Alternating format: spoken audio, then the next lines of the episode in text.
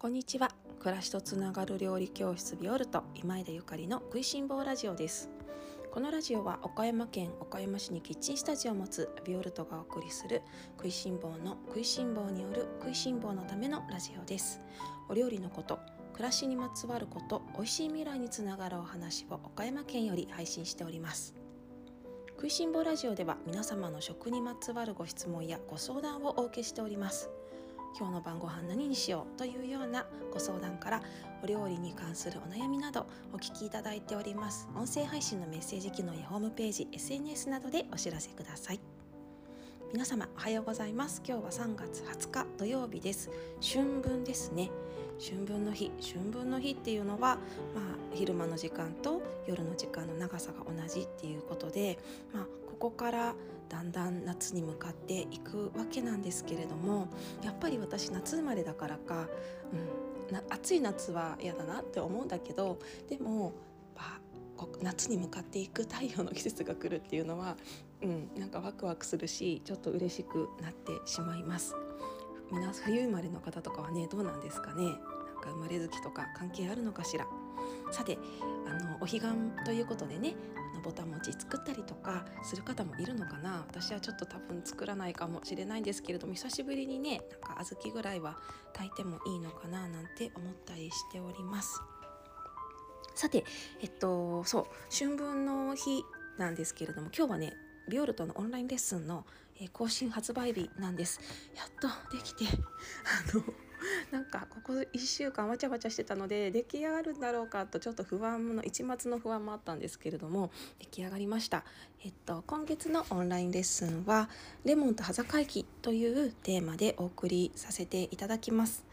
ね、端境期というのは、まあ、畑にあまり、えー、田畑に植物がない状態ないというか育ってる状態ですかね、まあ、命のバトンタッチをしている状態なのであのその人参から花が芽芽が出たりとか、まあ、菜の花が咲いたりとかあのふんだんにお野菜の種類がない季節なんですけれども、まあ、だからこそどんなものを食べようかっていうようなあの乾物をえー、のお料理をねいろいろご紹介しておりましてそれからあとは春キャベツ冬キャベツはね今もう選べるような贅沢な季節ですのでキャベツを丸ごと使ったスープとかあそうそうこの前もお話ししましたがカレーのね基本のカレーのルーの作り方そしてあの瀬戸内地域ではやっぱこの春の葉境期シーズンはうんと柑橘がすごく豊富になってくる季節なんですね。まあ、冬ぐらいからその柑橘類はどんどんどんどん種類は出てるんですけれどもこの、ね、3月後半それこそ本当にこの春分ぐらいになってくると種類がぶわーっと爆発的に増えていろんな種類の柑橘が食べられるんですそんな中でやっぱりあのレモンレモン、まあ、いろんな柑橘ある中でレモンっていうのはねあの変え難い他の柑橘にはなかなか変え難い特別な存在ででそのレモンのお菓子とかそれからレモンのお酒とかレモンのお料理をいろいろご紹介しておりますのでご興味のある方是非チェックしていただけましたら嬉しいです。さてそんなこんなでえっ、ー、とね今日はどんな食いしん坊話をさせていただこうかと思っておりますと最近すごいなんか皆さんからコメントとかそれからレターとかをいっぱいいただいてすごい嬉しいんです。今日もレター読ませていただこう。読みます。今朝のお弁当トークとってもツボな視点で朝からそうそうと嬉しくなりました。うちも高校高校生男子のお弁当作りが続いておりますが晴れと毛のメニューあるあるです。2年前まで娘のお弁当を作っていた頃は栄養バランスや彩りメインで結構気を使っていました。でも男子図はボリューム重視お肉です。ゆかりさんみたいにうな重は作ったことがないですがお魚の日はテンション若干低めです。お昼ぐらいは好きなものをという視点とムカッとした翌日のアピール弁当特に共感でした。っていうね。あ、まあ、続きがあるんですけど一回ここでご返信あのご返信させていただくとありがとうございます。やっぱりね男の子と女の子のお弁当違いますよね、まあ、私はあの家に女の子がいない娘がいないのでその娘を持つ方の気持ちとか家に女の子がいるお家のなんかもう全然想像ができないんですけどでも私自身やっぱりねあのお弁当を母に作ってもらっていて毎日チャーハンとか 毎日牛丼とか毎日焼肉弁当だったらなんか嬉しいけどお母さんもうちょっとなんか彩りなんか野菜とかも入れてほしいなって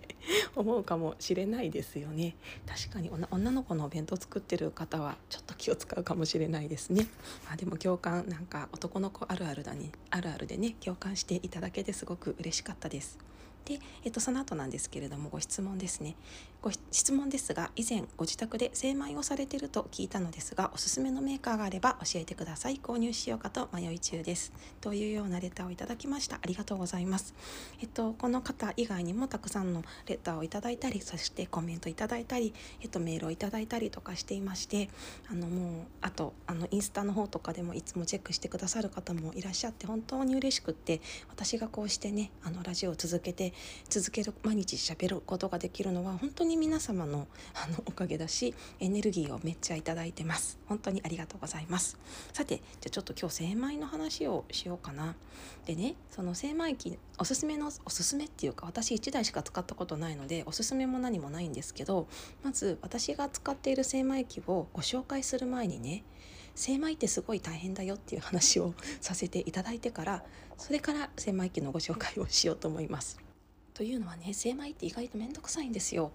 あのあまり声を大にして 言えないんですけどちっちゃい声で言いますけど精米って面倒くさいんです。で食いしん坊だから 精米してるけれどでも、うん、あのあまりなんだろう本当に続けられるか精米をし続けられるかっていうことをまず自分で自問自答してで私できるっていう方は買われたらいいかもしれないですね。精米のメリットすごいあるんだけどでもその精米することは大変だしそれからに一つ思うのは、えっと、災害時にね精米機って使えないじゃないですか。地震があったり台風があったりして万が一電気など電気やガスが止まってしまった場合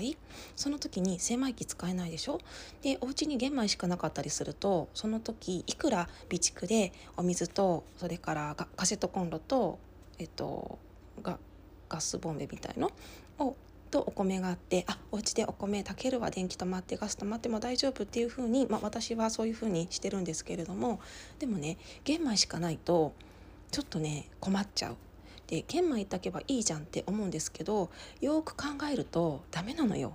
玄米ってすごくお水たくさん使うしそれから玄米ってあのとにかく加熱時間が長いでしょ？白米炊くだけだったらまあせいぜい10分あれば炊けるんですけれどもあの玄米の場合は30分以上加熱しないと私のあのお鍋高性結構高性能なんですけどそれでも30分以上は炊かないと玄米炊けない。し浸水時間も長いですよね。だからで浸水時間も長い上にそれ給水もするじゃない。お水ないのに。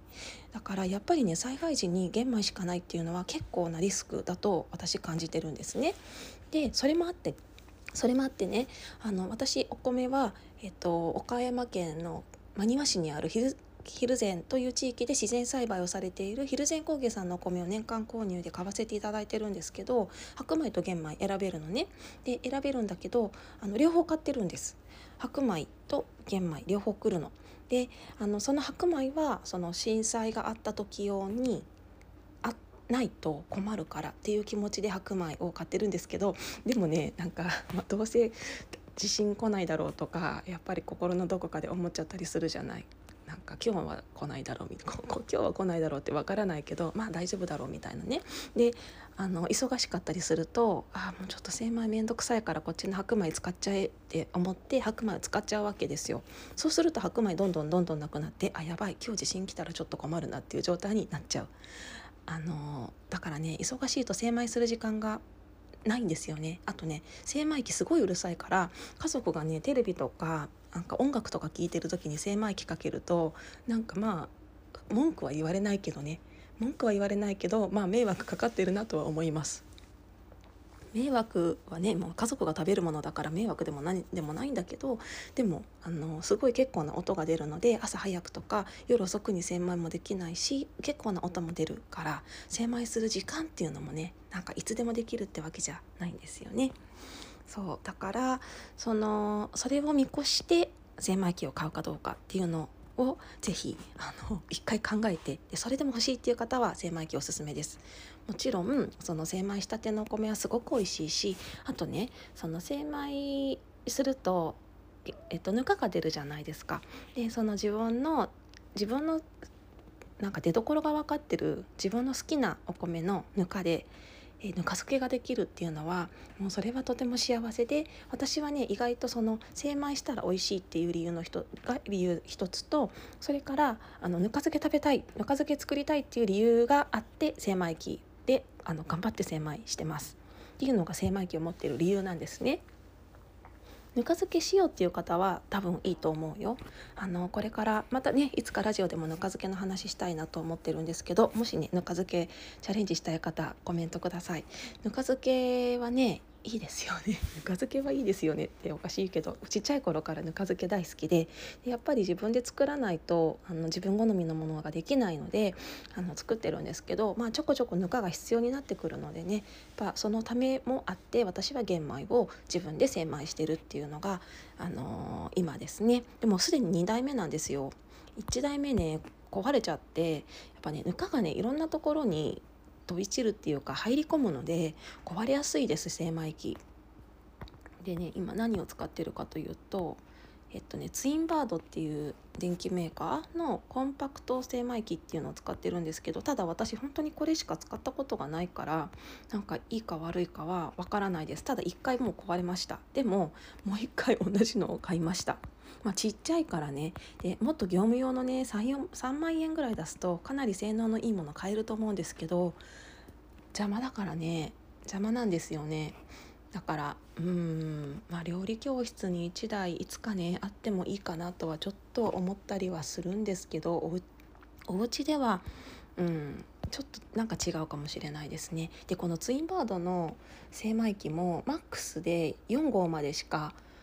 精米できないんですよ。マックスで4号ってねちょっとなのよ だからその私が精米めんどくさいって言ってる意味が分かっていただけると思うんですけど1回に4号しか精米できないから何回も何回も精米しなくちゃいけないんです。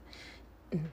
で、まあ、もちろんその精米したてのお米が美味しいっていうのはそれはそうなんだけどでもだからって毎日は精米できないからまあ1週間に1回ぐらいまとめて精米するんですけどそんなね時間を楽しめる方ぬか漬けを作りたいという方はあの自宅で精米するのがおすすめです。いかがでしたでしょうか？なんかそのね良し悪しなのでねリアルに私も精米機使っててああこれは精米機の困ったところだなっていうところもあるのであのお伝えさせていただきました。それでは皆様今日も美味しい一日をお過ごしください。暮らしとつながる料理教室ビオルト今井でゆかりでした。